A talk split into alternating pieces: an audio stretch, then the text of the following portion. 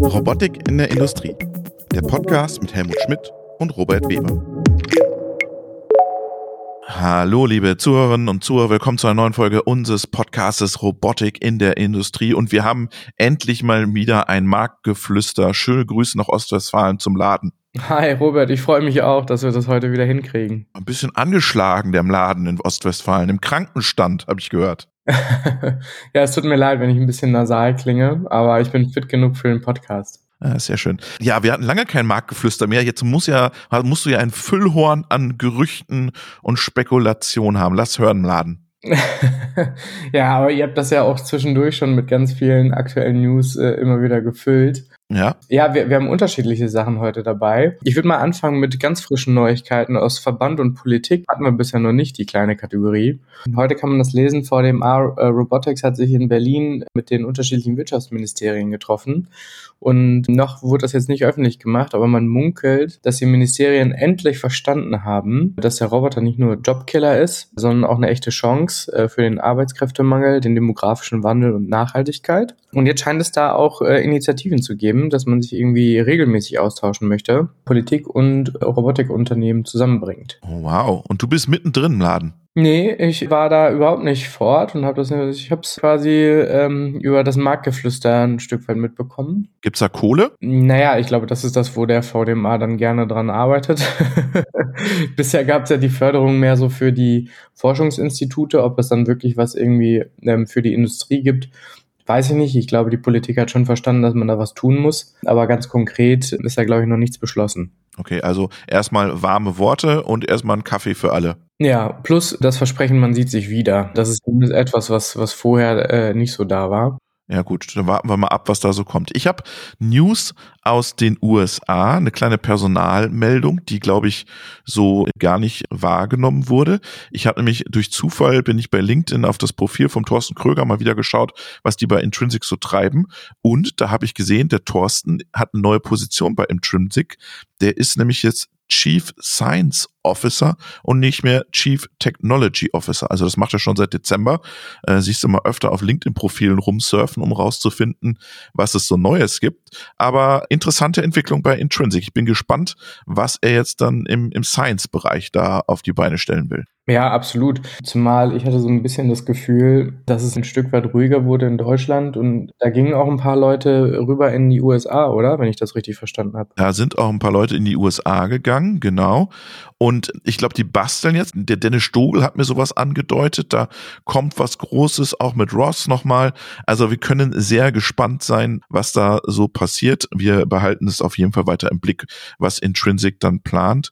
Und wir machen jetzt ja auch im, im Robotik in der der Industrie Podcast ein America Special immer und vielleicht kriegen wir dann über unseren Kollegen Stu da einiges mehr an Infos, weil der ist ja dann geografisch doch ein bisschen näher dran an den Kollegen in Mountain View. Ja, mega. Apropos USA, jetzt gab sogar von dem großen, sag mal, Tech- und Startup-Magazin TechCrunch den Bericht, dass in den USA die Verkäufe in der Robotik letztes Jahr um 30 Prozent eingebrochen sind. Ja, krass, ne? Deckt sich ja auch das mit dem, was wir so auch hier in Europa und allgemeinen Zahlen gesehen haben. Dann gibt's aber auch wieder jetzt die Prognose vom VDMA, dass in Deutschland oder Europa zumindest der ganze Markt wieder um vier Prozent wächst. Also so, so leichter Optimismus wird verbreitet, während noch so die ganze Zeit die Nachrichten aus dem letzten Jahr nachhallen. Ich habe zumindest gehört, das letzte Quartal soll auch bei den Roboterherstellern ganz gut gelaufen sein. Sie ein bisschen was rausgeholt haben. Unter anderem unser äh, Universal Robots, den, der war, glaube ich, dann auch nochmal in den Medienberichten zuletzt. Hat dann im letzten Quartal nochmal einiges rausgeholt mit dem neuen UR20. Das soll wohl auch bei anderen Herstellern so gewesen sein, dass das letzte Quartal doch nochmal ganz gut funktioniert hat spannend, ja, diese minus 30 Prozent habe ich auch gelesen und das, das hat mich so ein bisschen gewundert, weil wir hatten ja so die Stimmung in USA ist das Land, wo Milch und Honig fließen für die Roboter. Ne? ja, ja, klar, aber auf der anderen Seite gibt's da auch nochmal eine ganz gute Grafik, die äh, kann ich dir gerne auch nochmal zur Verfügung stellen. Vielleicht machen wir das in so einem LinkedIn-Post. Da, da sieht man quasi, wie das Roboter-Installationswachstum der letzten Jahre so aussah. Da war die USA ein Stück weit in einem Graphen auch flacher als Europa und China natürlich wie, wie ein Raketenstart völlig nach oben geschossen. Also für mich schon auf jeden Fall ein Zeichen, dass die USA in den letzten Jahren nicht ganz so stark war. Da fließt immer sehr viel Geld in die Startups, aber so richtig durchgebrochen ist es da nicht, sondern jetzt sogar noch mit einem Rückgang. Ja, und ich, ich habe ja auch das Gefühl, so wenn du jetzt schaust, USA ist jetzt so der Boom Boom Country, aber da hast du ja auch, dann hast da hast du die ganz großen, da hast du dann Tesla und GM und Ford, Boeing, die ganz großen Industrieunternehmen. Aber das, da fehlt ja dieser klassische Mittelbau, den wir ja auch haben. Also, keine Ahnung, Arburg, Trumpf, Hermle, you name it. Und da, da wird es halt dann schwer, auch Robotik zu verkaufen. Ne? Also du kannst ja in die, in die kleinen Unternehmen, die tun sich ja bei uns auch schwer, das wissen wir ja auch. Ähm, dann kannst du in das ganze Thema Intralogistics rein, aber der ganze Intralogistikmarkt im, im E-Commerce und Handel wird meistens auch von deutschen Unternehmen sehr gut bedient, also oder österreichischen, TGW, Knapp, Vitron etc. Also ich glaube, dass der Markt vielleicht gar nicht so groß ist da. Oder korrigier mich mal, du bist ja auch USA. Wie richtest du dich da aus? Ich glaube, da ist grundsätzlich ein Riesenpotenzial da. Das, das Thema ist letztlich, du hast anders als in Deutschland oder in Europa, ähm, hast du so vielleicht ein, zwei einzelne äh, Industriehubs und dann ist das auch sehr viel irgendwie im, im ländlichen Bereich verteilt. Also Werkstattfertigung richtig noch, oder? Ja, genau. So, ne? Dieses Regionale, das, das muss man in den USA auch nochmal äh, mit betrachten. Also da sind auch extreme Strukturen. Also ich glaube, in Deutschland hast du da vielleicht mal so ein zweistufiges Vertriebsmodell in den USA aufgrund dieser Verteilung in den einzelnen Regionen hast du zum Teil drei oder vier Stufen dazwischen. Ne? Also da gibt's dann einen Hersteller, der dann wieder einen Distributor, der hat dann schon wieder seine Subdistributoren und die haben wieder ihre Integratoren. Also das ist so in den USA, glaube ich, auch nochmal sehr stark verschachtelt, was die Kosten angeht. Und, und das könnte vielleicht auch nochmal so ein Punkt sein, warum es äh, nicht ganz so schnell fliegt, wie man sich das immer vorgestellt hat. Aber ihr, ihr geht ja auch in die USA mit eurem Produkt. Was ist denn da so die Kundenzielgruppe? So, kannst du uns mal so eine Hausnummer nennen? Wie groß sind die da? Also wir arbeiten in der Regel da mit Unternehmen zusammen, die auch, ich sag mal, weltweit über äh, 3.000, 4.000 Mitarbeitende haben. Also sind nicht die klassischen, ich sag mal, kleinerer Mittelstand oder mittlerer Mittelstand, sondern schon eher noch ein bisschen größer. Und dann sehr, sehr viel in so Logistikprozessen tatsächlich. Aber so im verpackenden Bereich. Also es sind jetzt nicht produzierende Unternehmen mit Metall oder nahe Automotive, sondern schon eher so Verpackungsindustrie für, ich sag mal, FMCG-Produkte, wo wir da hauptsächlich aktiv sind. Und dann sind wir aber auch wirklich in den richtigen Randregionen. Also da ist schwierig, einen Flughafen in der Nähe zu finden. Ach krass, ja. Okay. Ähm, da, ist dann, da sind, glaube ich, die Trucks auch relativ lange unterwegs, bis sie dann ihre Lieferungen erledigt haben. Aber anscheinend äh, war das quasi von den Kostenstrukturen für die da super. Ja, also USA machen wir Haken dran. Ich werde den Stu, den nehmen wir äh, diese Woche auch noch auf, werden wir mal fragen, was er dazu sagt, wo, wo eigentlich die Robotikmärkte da liegen. Aber wenn ich mir anschaue, was so Intrinsic vorhat oder das ist ja geht ja über den US-Markt hinaus. Ne? Das ist ja auch der europäische Markt und der ganze, ähm, die arbeiten auch mit Trumpf stark zusammen, wissen wir ja. Ich glaube, der, der Fokus ist da schon auf den größeren Mittelstand auch bei den Applikationen. Also ich bin da sehr gespannt, was da kommt von Intrinsic in den nächsten Wochen, Monaten. Genau, sie müssen jetzt auf jeden Fall mal wieder die Beta-Phase, Testing-Phase ist jetzt angelaufen, mal wieder was rauslassen, so ein bisschen, wie es denn jetzt ausschaut, oder? Ja, genau, ne? Es wurde so ein bisschen still und dementsprechend macht es auf jeden Fall Sinn, wenn man, wenn man da so äh, bald was hört, aber ich bin mir sehr sicher, dass da im Hintergrund einiges am Laufen ist. Äh, ich glaube nicht, dass die still steht. Nee, nee, nee, schon, schon klar. Ähm, was hast du noch im Marktgeflüster? Ja, auch wieder Rubrik Startup Investments. Gibt's das noch? genau, das ist nämlich die Frage, gibt's das überhaupt noch? Die Zahlen vom Dezember sind auf jeden Fall raus in der großen Zusammenfassung. Das sind so knapp äh, 749 Millionen US-Dollar wieder in Unternehmen geflossen und natürlich wieder irgendwie USA ganz, ganz vorne mit dabei. Ja, also investiert wird und in, in Startups, die irgendwie anscheinend einen globalen Impact haben sollen. Aber wie gesagt, der Markt war da eher schwach. Und kurz hinten dran äh, mit 170 Millionen äh, Dollar dann auch wieder China. Also man sieht, welche zwei Länder das für sich ganz groß erkannt haben, dass man da wirklich was machen muss. Naja, ihr trinkt halt Kaffee mit dem Bundesminister. Ja, genau. Also ja. das, da werde ich jetzt also nicht so viel. Falscher Approach, würde ich sagen. genau, da wird richtig mal locht. Äh, wir, wir, wir trinken nur Kaffee, aber äh, ehrlicherweise auch das Ganze getrieben irgendwie durch so Ausreißer wie irgendwie äh, Shield AI ähm, oder auch zum Teil Gecko Robotics, die ja ganz große Runden gemacht haben. Das waren die zwei Themen, die dann auch, oder Grey Orange, die dann äh, in den USA das Ganze so weit nach vorne gebracht haben.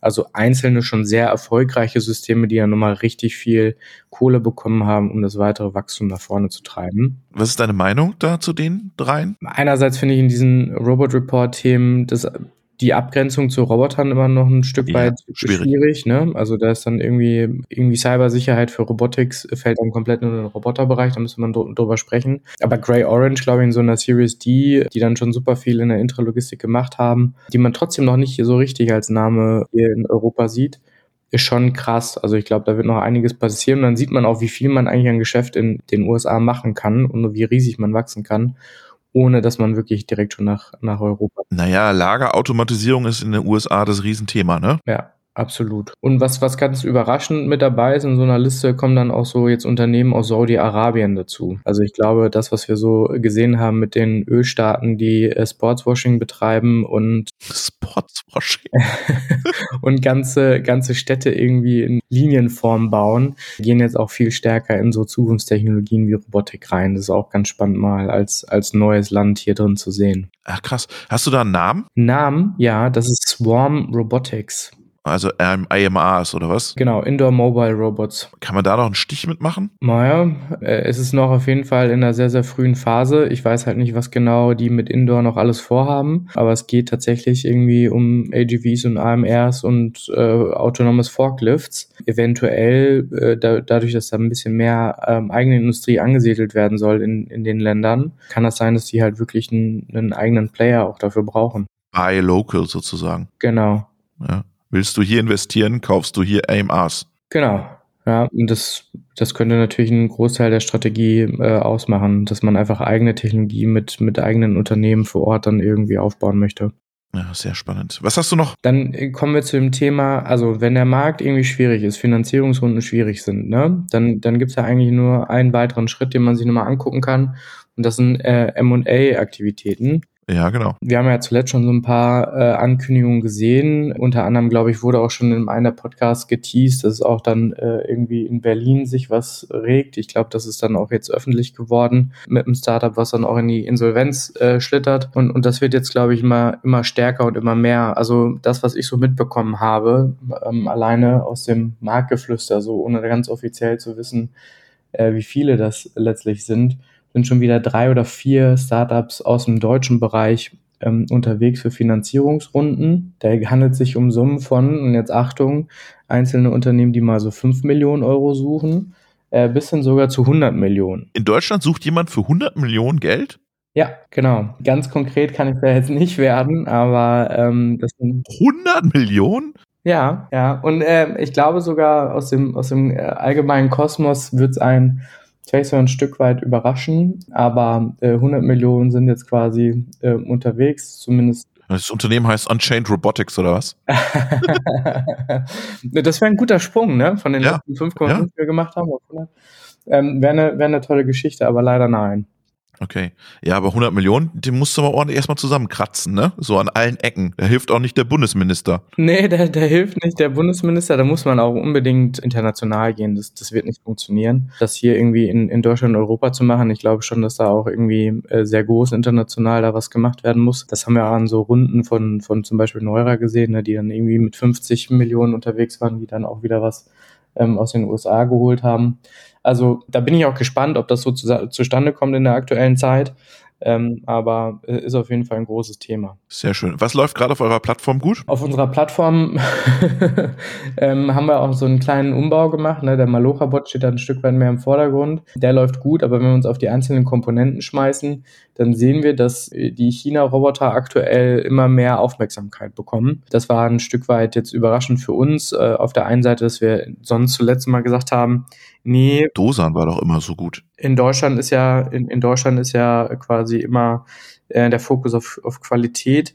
Jetzt sehen wir schon, dass die Leute sehr preissensitiv sind und dass sie sich für die China-Roboter interessieren. Unter anderem äh, so ein, so ein Dobot, ähm, aber auch zum Teil irgendwie wieder Aubo oder Elite-Robots. Und da habe ich ja auch noch so einen kleinen Bericht, der ist jetzt nicht ganz äh, öffentlich und auch nicht in einem Blogpost öffentlich verfügbar, sodass wir da keine Quellen angeben können. Ein paar Nerds haben sich letztens zusammengesetzt und ein bisschen gebastelt. Die haben tatsächlich einen etablierten Cobot-Hersteller mal auseinandergenommen und einen China-Roboter und haben mit Überraschung festgestellt, dass der sehr viele ähnliche Komponenten gibt. Also, Ach, so ein Zufall. Als würde es quasi vom gleichen Förderband kommen.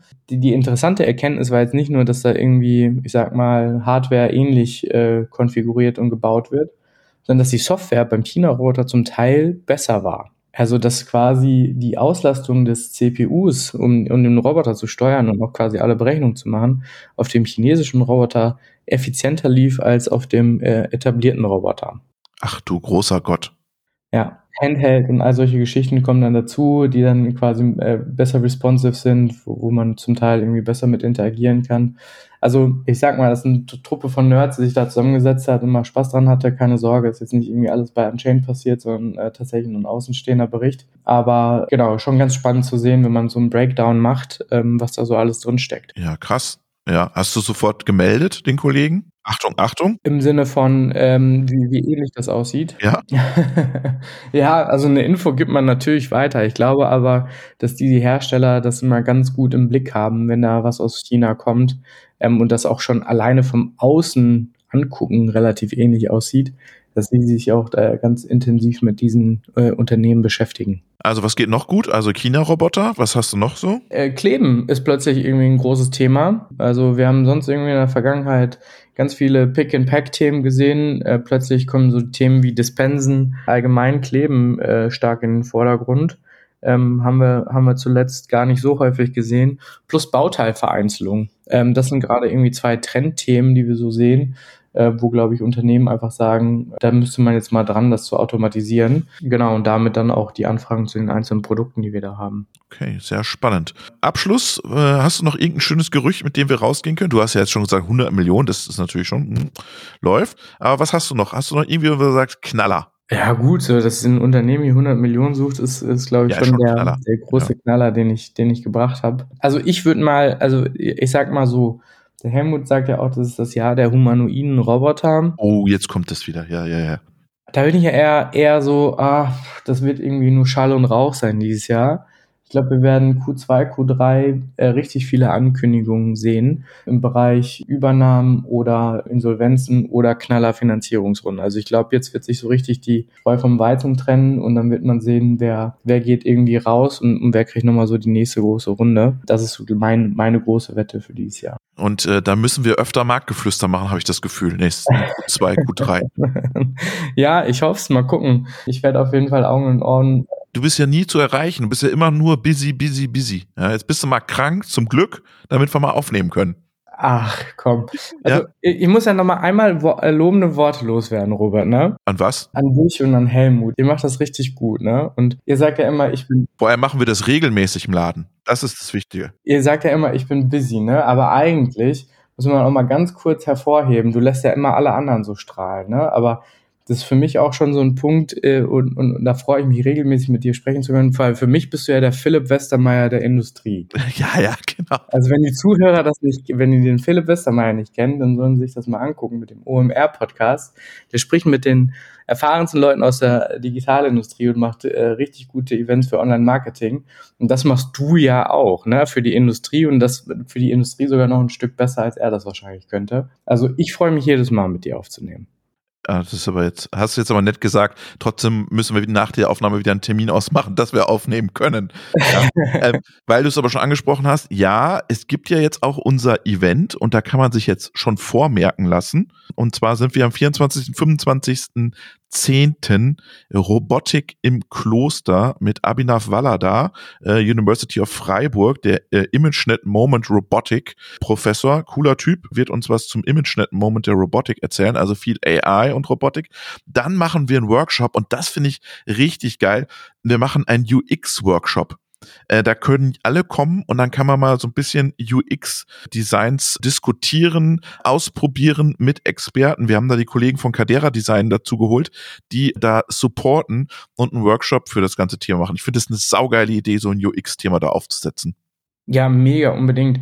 Wenn man sich das anguckt, mit die erfolgreichsten Companies in den letzten Jahren waren eigentlich die, die eine ordentliche UX-UI über eine bestehende Technologie gebaut haben. Ne? Also ChatGPT, ehrlicherweise. Ja, geile UX. Ja. Ähnlichen LLMs haben viele Leute lange gearbeitet, aber dass dann quasi das User Interface irgendwie so, so einfach und simpel und irgendwie dargestellt wurde, war dann irgendwie das, wo der, ich sag mal, Otto-Normalverbraucher verstanden hat, er kann sowas anwenden. Ja, oder der Manager. Ja, oder der Manager. iPhone-Effekt. Genau, und dementsprechend, glaube ich, brauchen wir das in der Robotik auch ganz, ganz dringend und ähm, da sind wir auch schon mit dabei und hoffentlich können wir da auch in Zukunft mal was zu erzählen. Ja, absolut. Ich freue mich auf jeden Fall sehr, Mlan, dass du wieder bei uns das Marktgeflüster gemacht hast. Schöne Grüße nach Ostwestfalen. Wirf dir eine Grippostat C ein. Lass dir eine Hühnersuppe kochen, damit du bald wieder fit bist. Schöne Grüße. Ja, schöne Grüße zurück. Vielen lieben Dank. Bis dann. Ciao. Ciao. Robotik in der Industrie. Der Podcast mit Helmut Schmidt und Robert Weber.